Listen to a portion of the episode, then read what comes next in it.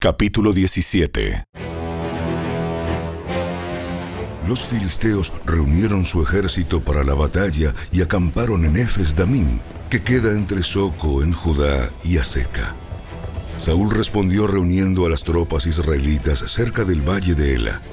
De modo que los filisteos y los israelitas quedaron frente a frente en montes opuestos, separados por el valle. Luego Goliat, un campeón filisteo de Gat, salió de entre las filas de los filisteos para enfrentarse a las fuerzas de Israel. Medía casi tres metros de altura. Llevaba un casco de bronce y su cota de malla hecha de bronce pesaba 57 kilos. También tenía puestos protectores de bronce en las piernas y llevaba una jabalina de bronce sobre el hombro.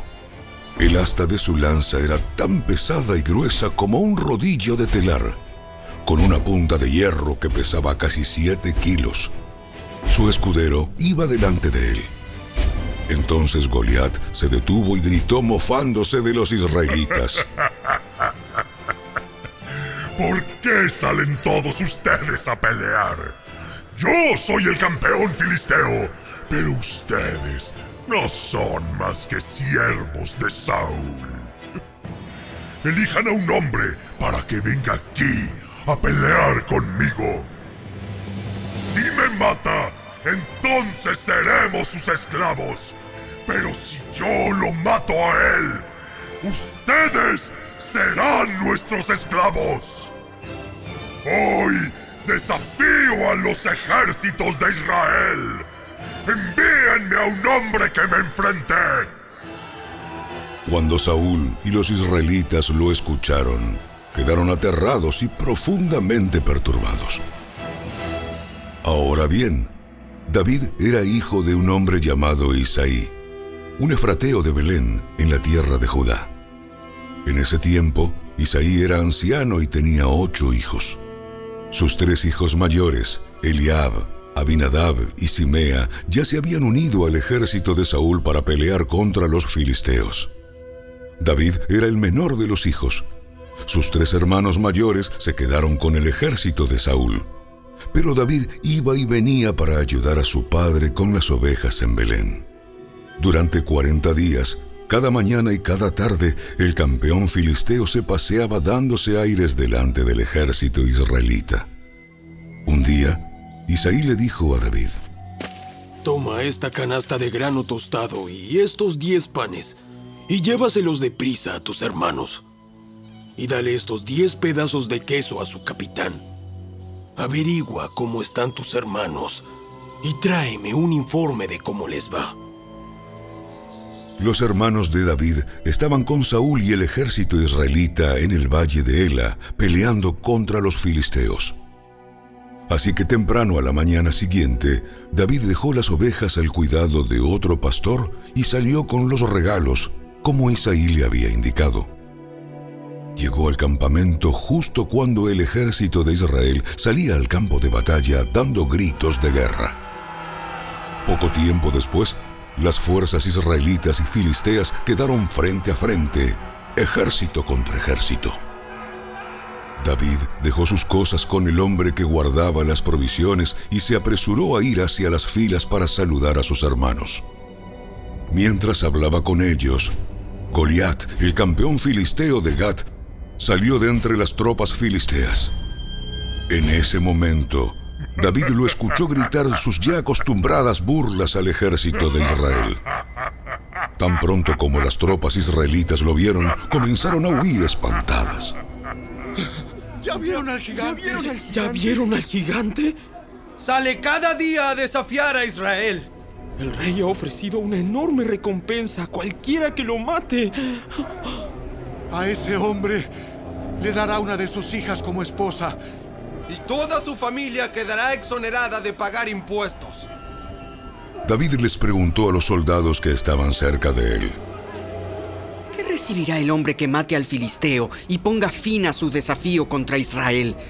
Y a fin de cuentas, ¿quién es este filisteo pagano al que se le permite desafiar a los ejércitos del Dios viviente? Estos hombres le dieron a David la misma respuesta. Le dijeron, Efectivamente, Esa es la recompensa por matarme. Pero cuando Eliab, el hermano mayor de David, lo oyó hablar con los hombres, se enojó. ¿Qué estás haciendo aquí? ¿Qué pasó con esas pocas ovejas que se supone que deberías estar cuidando? Conozco tu orgullo y tu engaño. Solo quieres ver la batalla. ¿Qué hice ahora? Solo hacía una pregunta. Entonces caminó hacia otros y les preguntó lo mismo, y recibió la misma respuesta. Entonces le contaron a Saúl la pregunta de David, y el rey mandó llamarlo. No se preocupe por este filisteo. Yo iré a pelear contra él. Ah, no seas ridículo. No hay forma de que tú puedas pelear contra ese filisteo y ganarle. Eres tan solo un muchacho. Y él ha sido un hombre de guerra desde su juventud. Pero David insistió.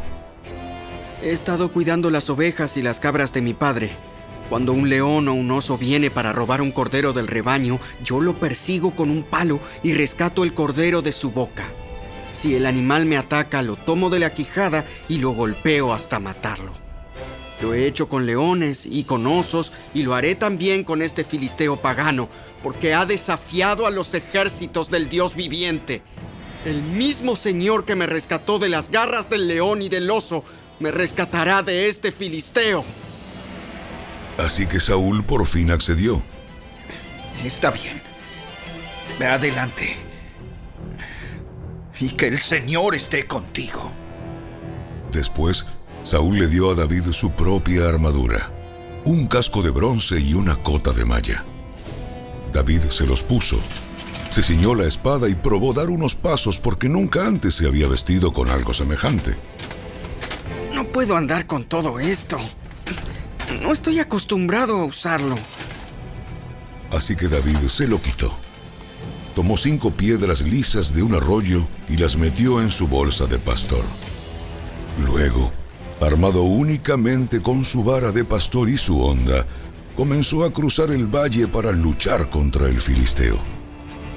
Goliat caminaba hacia David con su escudero delante de él, mirando con desdén al muchacho de mejillas sonrosadas. ¿Soy acaso un perro para que vengas contra mí con un palo? y maldijo a David en nombre de sus dioses. Ven aquí y les daré tu carne a las aves y a los animales salvajes. David le respondió al filisteo. Tú vienes contra mí con espada, lanza y jabalina, pero yo vengo contra ti en nombre del Señor de los ejércitos celestiales, el Dios de los ejércitos de Israel, a quien tú has desafiado. Hoy el Señor te conquistará y yo te mataré y te cortaré la cabeza. Y luego daré los cadáveres de tus hombres a las aves y a los animales salvajes, y todo el mundo sabrá que hay un Dios en Israel. Todos los que están aquí reunidos sabrán que el Señor rescata a su pueblo, pero no con espada ni con lanza. Esta es la batalla del Señor, y los entregará a ustedes en nuestras manos. Cuando Goliat se acercó para atacarlo, David fue corriendo para enfrentarse con él. Metió la mano en su bolsa de pastor, sacó una piedra, la lanzó con su honda y golpeó al filisteo en la frente. La piedra se le incrustó allí y Goliat se tambaleó y cayó de cara al suelo. Así David triunfó sobre el filisteo con solo una honda y una piedra, porque no tenía espada. Después David corrió y sacó de su vaina la espada de Goliat y la usó para matarlo y cortarle la cabeza. Cuando los filisteos vieron que su campeón estaba muerto, se dieron la vuelta y huyeron. Así que los hombres de Israel y Judá dieron un gran grito de triunfo y corrieron tras los filisteos, persiguiéndolos tan lejos como Gat y hasta las puertas de Ecrón. Los cuerpos de los filisteos muertos y heridos estuvieron esparcidos a lo largo del camino de Saharaim hasta Gat y Ecrón.